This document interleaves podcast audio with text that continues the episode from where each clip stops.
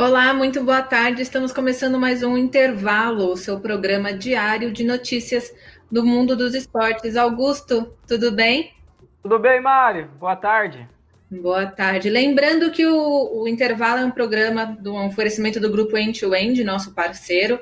E hoje, Augusto, vamos começar falando de Copa América de novo, né?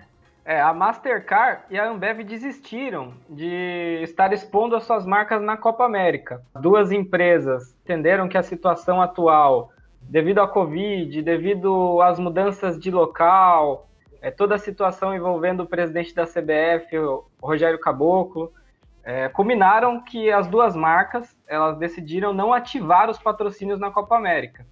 E com isso, inclusive, as placas de publicidade por mais que elas tenham pago, elas não irão expor as marcas naquelas placas. É, dentro, além disso, a Betson, a Kuai e a TCL, todas parceiras também do torneio, embora não irão retirar as placas de publicidade e comunicação do evento, a princípio não irão ativar a Copa América de uma maneira mais puxada, mais envolvente nas redes sociais. Elas vão apenas deixar as marcas envolvidas na própria competição. É, lembrando que amanhã vai ter aquela reunião né, do STF que eles tinham, que eles convocaram ontem, né? Vai acontecer amanhã, dia 10, para ver se a Copa América realmente acontece, né? E o, interessante dessa, dessa movimentação da Ambev, da, da Mastercard também, é que vale exclusivamente para o Brasil a, a Ambev vai continuar com, com as outras marcas fora do Brasil. A Quilmes está com uma, já, já lançou propaganda na Argentina, com homenagem a Maradona. Então, esse movimento é exclusivamente para o Brasil, né? As marcas estão tentando não se expor aqui também por essa questão do, do caboclo. E, e falando um pouquinho da Mastercard, é, que fechou um outro patrocínio, é, eles fecharam um acordo com o World, World Rugby, né, a, a, Confederação de Rugby Mundial, e agora eles vão patrocinar equipe, as equipes femininas, a Copa do Mundo, todas as competições femininas, e eles vão, por meio desse programa, que eles vão ajudar as ligas menores, vão dar todo um apoio para que o esporte seja desenvolvido para mulheres, para jovens, para atrair mais gente para o rugby. É, a, o acordo ainda aprofunda mais os laços né, entre as duas empresas, porque a Mastercard já patrocina a Copa do Mundo de, de rugby masculino desde 2008 e patrocinou a edição feminina que aconteceu em 2018. Então a gente vê aí um movimento né, da Mastercard com os esportes femininos. A Mastercard tem uma presença, uma presença muito grande no futebol feminino, né? E agora estão indo atrás de outros, outros esportes. E a, a, o COB ele criou um hall da fama. É muito interessante a ideia que foi criada pelo COB. Ele anunciou nessa terça-feira a criação de um hall da fama virtual, onde todas as pessoas elas poderão acessar uns conteúdos exclusivos com, com esportistas antigos, esportistas que já venceram os Jogos Olímpicos, já venceram os Jogos Pan-Americanos e possuem algum histórico de conquistas com o COB é, eles vão poder, as pessoas vão poder acessar uma plataforma onde terão jogos antigos, terão dados específicos. É uma iniciativa muito bacana, levando para o lado virtual ah, e referenciada aos 107 anos do COB, completado justamente nesse 8 de julho, é, a data ao qual foi anunciado essa criação. É bastante interessante isso, não sei se você concorda comigo, Mari, mas é é um, é um movimento que vai trazer bastante engajamento. As pessoas querem consumir. É, quem não quer ver uma, uma conquista de ouro antiga do Brasil, um grande atleta que foi campeão olímpico?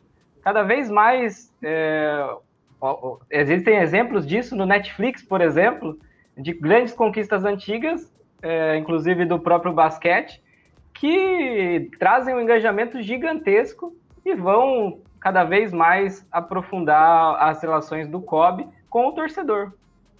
Sim, para a gente não deixar a nossa história mesmo morrer, né? A gente continuar vendo e revivendo esses momentos sem esquecer, né? prestando atenção no presente, mas sem esquecer do passado. Você falou um pouquinho do basquete, teve uma novidade agora com a Liga de Basquete Feminino, a LBF, que o, o, o, jogo, o, jogo, o jogo das estrelas desse ano vai acontecer, vai ser diferente não vai acontecer dentro de quadra, eles vão fazer uma ação para de combate à fome. Então, o, o slogan vai ser Jogo das Estrelas, um lance contra a fome. E de acordo com, com a entidade, as oito equipes que estão disputando a atual temporada vão participar dessa arrecadação de alimentos, que vai acontecer entre o dia 21 de junho e 12 de julho. E a partir dessa quinta-feira, o público pode escolher e votar no site da própria LBF nas capitães de cada, de, cada equipe para ação. Então, a, as, as campeãs, né, quem, as que ganharem essa votação e forem escolhidas pelo público, vão participar de uma série de conteúdos para promover esse evento. E o time que arrecadar a maior quantidade de, de alimentos, tanto na própria sedes, e os fãs podem doar também, tem vários jeitos de doar, é, pode entrar tanto na nossa matéria no site, quanto no, no próprio site da LBF, tá tudo explicadinho. Quem arrecadar mais dinheiro vai ser o campeão do, dos Jogos das Estrelas. Então é, é, muito bacana, né? A gente fala bastante aí dessas ações que juntam tanto o mundo esportivo como ações sociais e, e nesses vai últimos... Vai prêmio Máquina do Esporte do ano que vem? Deve ir, vamos ver. Mas é um bom candidato, né? Uma, uma, uma ação bem legal. O Schalke é, 04, clube da Alemanha, ele planeja a venda da sua franquia de League of Legends por 30 milhões de euros. É um número bastante interessante. É, o clube ele espera com isso poder amenizar as, a crise causada pelo coronavírus e também a queda para a segunda divisão, é, ao qual ele terminou como último colocado da última Superliga, da última Bundesliga, Superliga. A Superliga tá pegando o nome da gente. E, a, e acabou rebaixado para a segunda divisão do campeonato alemão na temporada 2020 e 2021 o clube ele tem essa ideia de venda, primeiro para a questão financeira mesmo, de amenizar a crise causada, e também pelo, pelo pouco interesse do clube na manutenção do, da League of Legends dentro do, do mercado de esportes que o clube já possui. É, é uma coisa interessante, é, até para os clubes brasileiros ficarem de olho, porque houve uma valorização, é, nesse caso do próprio Schalke, que saiu de 8 milhões de euros quando ele, ele começou o clube de esportes, e agora é, pode ter essa venda de 30 milhões de euros. Ou seja, não é meramente o, o clube da parte técnica mesmo, mas da parte financeira também é interessante ter ali o seu projeto de esportes bem elaborado. Sim, é, e, principalmente para o Schalke que está precisando aí desesperadamente levantar dinheiro, né, que vai ficar sem as receitas aí da, da primeira divisão da Bundesliga, é, é um movimento interessante, né? Vamos ver se depois eles retomam esse projeto. E, e, mudando de esportes, a maratona de Londres, né, que ano passado, como todas as grandes maratonas, aconteceu de forma virtual, nesse ano vai mudar de, de detentor de naming rights. A maratona que tinha o patrocínio da Virgin é, Money, né, a parte, o braço é, de, de finanças da empresa mudou e agora vai ser da Tata, daquela empresa gigante indiana, é, a parte dela da Tata Consultancy Service, da parte de consultoria deles, que vai dar o um nome agora para a maratona. É, é, uma empresa que já está muito presente na, no, no, mundo dos, das corridas de ruas, de esportes. É, desde 2014, eles são detentores também do título de patrocinador da maratona de Nova York. Eles também estão na maratona de Amsterdã e maratona de Singapura. Tem uma marca que realmente está é, investindo nessa parte de running, de corridas de rua, mesmo que não aconteçam de forma presencial. Se bem que a de Londres está cotada para acontecer agora, dia 3 de outubro. É, então, eles fecharam esse pacote de, se não me engano, acho que cinco anos. Posso estar errada, mas acho que são cinco anos. E isso torna a, a, maratona tem 40 anos de história, né, de Londres. É uma, é uma considerada uma das majors, é uma das grandes maratonas e é, o, é a sétima empresa que passa aí pelos detentores de naming rights.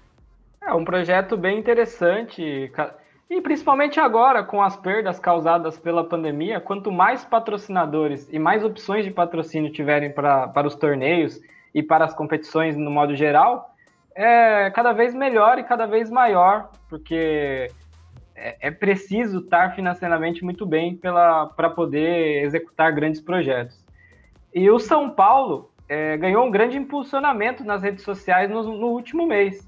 É, o título paulista do São Paulo, agora em cima do Palmeiras, no último mês de maio, é, trouxe o clube para ser o segundo que maior teve crescimento nas redes sociais.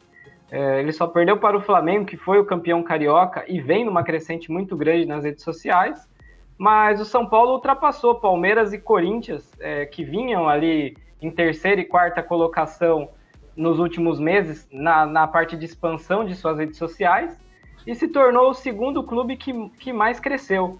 O São Paulo somou cerca de 300 mil novos inscritos, somados Facebook, Twitter, Instagram, YouTube e TikTok. É, ganhar título ajuda a crescer também um pouco a sua presença social, né, Mariana? Os torcedores ficam felizes e vão lá seguir o clube nas redes, né? É, Augusto, eu sinto que todo programa eu falo um pouquinho da, da Superliga aqui, mas é que acho que todo dia está tendo coisa nova, né?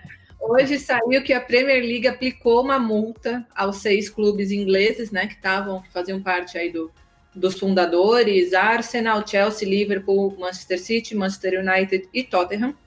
Então, os clubes, no, no total, vão ter que pagar 22 milhões de libras esterlinas, que dá mais ou menos 3,6 milhões para cada um, por terem se associado à Superliga. Né? Nenhum deles vai perder pontos, o que causou meio que uma revolta, uma estranheza assim dos outros clubes da Premier League que queriam que eles perdessem pontos. E se eles fizerem isso de novo, o que a gente acha, né, que não vai acontecer, pelo menos no futuro próximo, a multa sobe para 25 milhões. Então, teve toda uma questão debatida hoje pela mídia inglesa do o que seria feito com esse dinheiro, né? Tipo, porque os clubes não querem que esse dinheiro seja reinvestido nos outros clubes da própria liga. Então, é, a multa que esses seis clubes vão pagar vai ser reinvestida em categorias de base, programas de torcedores. De maneira nenhuma eles querem que esse dinheiro acabe sendo aproveitado pelos outros clubes. Então, vamos ver ainda o que acontece, porque ainda temos Real Madrid, Juventus e Barcelona nessa liga que nunca saiu do papel. Augusto, acho que por hoje é isso, não é?